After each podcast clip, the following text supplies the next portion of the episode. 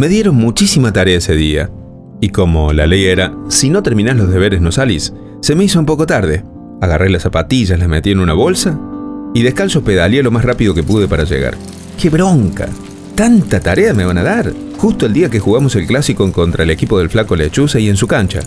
Iba protestando mientras vigilaba que la bolsa no se me metiera en la rueda de adelante y me diera flor de porrazo.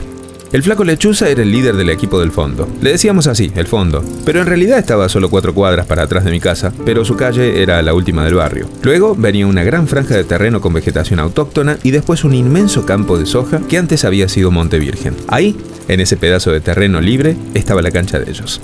Los teníamos de hijos en el fútbol, en las carreras de bici, hasta en los campeonatos de bolitas que armábamos todas las temporadas. Así que cada partido era muy especial. Se jugaba dientes apretados, pierna fuerte y dejando todo.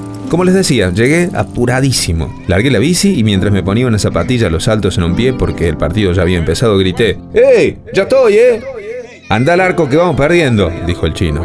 Ir al arco era el peor castigo que podía tocarte, pero era aceptado calladito la boca porque era parte de los códigos no escritos de mi infancia. El que llega tarde, al arco. El que la colgaba y la tiraba a la casa de los vecinos, al arco. El que echaba moco, al arco. Así que ahí estaba, atajando.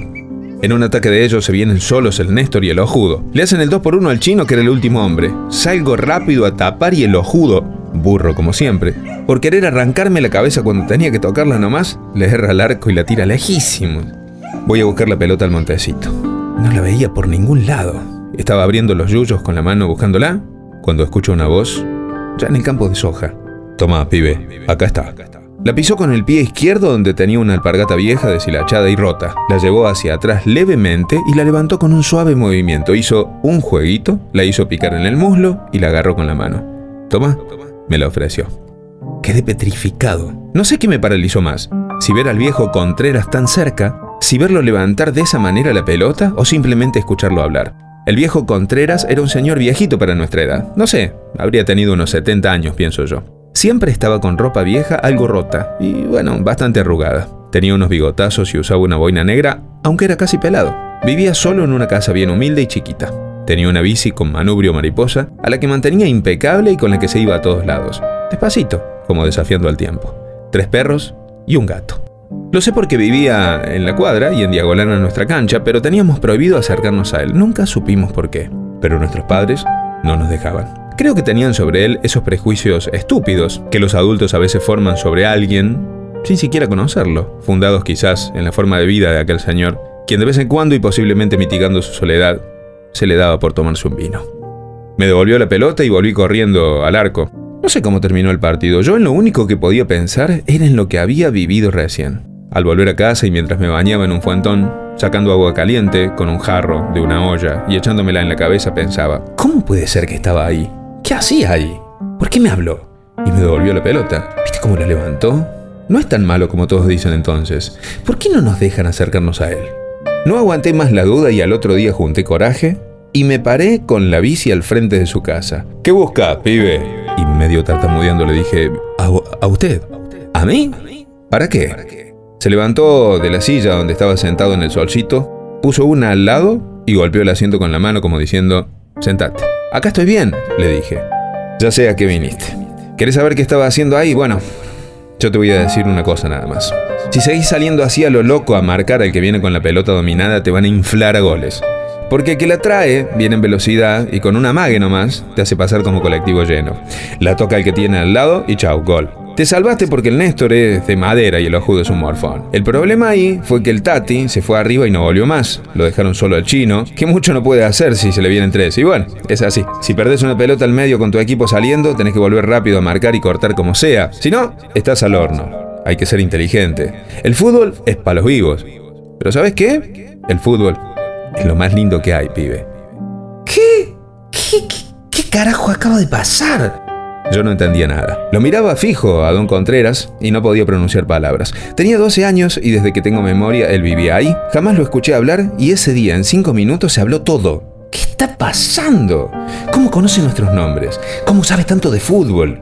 ¿Y cómo sabe cómo jugamos? Estaba perplejo. Sin decir una palabra di la vuelta en la bici y me fui. Al otro día volví a pasar, ya con un poco menos de miedo.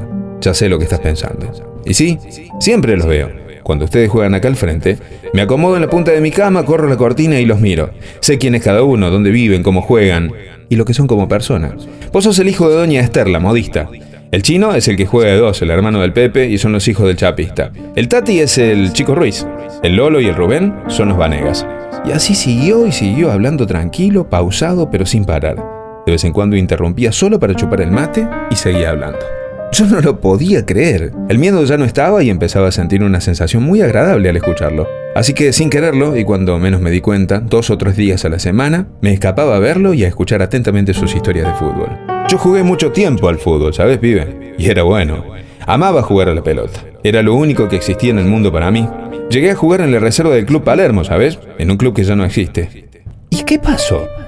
Me rompí feo y no pude jugar más. Antes no era como ahora. Agachó la cabeza y se quedó mirando el piso por un momento.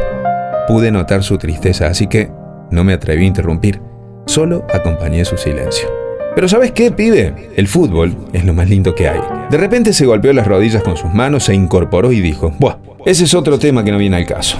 Anda a tu casa que seguro te deben estar buscando. Le hice caso y me fui. Así continuó todo. Día por medio iba a verlo y ya no era solo yo, venían también mis amigos, con los que jugaba la pelota. Ahí pasamos mucho tiempo escuchando conceptos e historias de fútbol. De él aprendimos cosas como Nunca hay que cerrar por dentro. Un centro bien pateado es medio gol. Un compañero adentro de la cancha es un hermano. Si desbordás por fuera, el centro siempre atrás para que entre uno con el arco de frente. ¿Cómo quieren ganar si no patean al arco? ¿Para qué querés tener vos la pelota? Vos estás para defender, quita y entregala corto y seguro al compañero que esté más cerca. Tranquilo, siempre hay un segundo más para definir. Cabeza levantada, pibe. Siempre la cabeza levantada. Y la mejor de todas. La más obvia y la que más recuerdo. La pelota, siempre al 10. Así fue que podríamos decir que Don Contreras se transformó en nuestro director técnico. Era tan lindo jugar bajo sus indicaciones. Nos sentíamos como jugadores de verdad. Un día, Coqui no vino a jugar. Al otro día tampoco, así que fuimos a la casa a buscarlo y ahí nos contó lo que pasaba. Cuando llegamos a la canchita, como todos los días, un silbido interrumpió la pisadita. ¡Chino! ¡Vení! dijo el viejo. Así lo bautizamos cariñosamente. ¿Qué le pasa al Coqui que no viene hace dos días? ¿Está enfermo? Lo que pasa, viejo, es que lo eligieron en el colegio para jugar en la liga infantil y no tiene zapatillas. Tampoco plata para comprar y sus padres no lo dejan ir a jugar con las del colegio, así que está triste y no quiere venir más. Cabe aclarar que el Coqui era de todos nosotros el único que realmente tenía condiciones. Y el viejo lo sabía. De hecho, nunca lo confesó, pero yo pienso que se sentía reflejado en él. Hizo silencio, se metió adentro y no volvió a salir. Al otro día no lo vimos. Su casa estaba cerrada y no nos llamó la atención pues pensamos, capaz se fue al médico. Pero al día siguiente, cuando volvíamos del colegio, el viejo esperaba bajo la sombra de un árbol frente a la casa del Coqui con una bolsa de salto 96 en la mano. Dale esto a tu hermano, le dijo al Lolo. Y se fue. Le había comprado unos botines Fulvense. Y aunque nos llamó mucho la atención cómo los consiguió, ya que el viejo era muy pobre, la alegría que sentíamos por el Coqui no nos dejó pensar demasiado. Obviamente, en aquellos tiempos era raro y muy, pero muy difícil que un pibe tenga botines y mucho menos unos Fulvense. Unos años más tarde el Coqui terminó el colegio y fue el único que siguió jugando, digamos, seriamente, en un club. Han pasado varios años ya, el viejo se fue, y el Coqui el domingo debutó en primera. Ahí estuvimos varios de los amigos viéndolo. Promediando el segundo tiempo del partido estaba uno a uno. El 7 llegó hasta el fondo y le tiró el centro atrás. Entró el Coqui por el medio con el arco de frente y le dio seco, fuerte y recto a la pelota, que se clavó al lado del palo. ¡Golazo! Salió corriendo, la buscó de adentro del arco y la pateó lo más alto que pudo, directamente al cielo.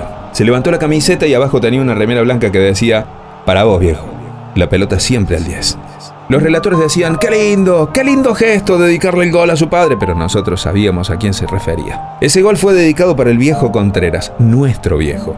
Parece que ahora no estaba más. Para el que un día salió en silencio y, lo supimos mucho tiempo después, vendió su tan querida bicicleta para comprarle los botines al Coqui y que pueda jugar en la liga. ¿Y por qué? Si a la vista de cualquiera no había nada que los uniera. No eran nada, ni parientes, nada. Nosotros sabíamos por qué. Porque el fútbol, el fútbol es así. El fútbol es lo más lindo que hay, pibe. El viejo Contreras, de Luis Quiroga.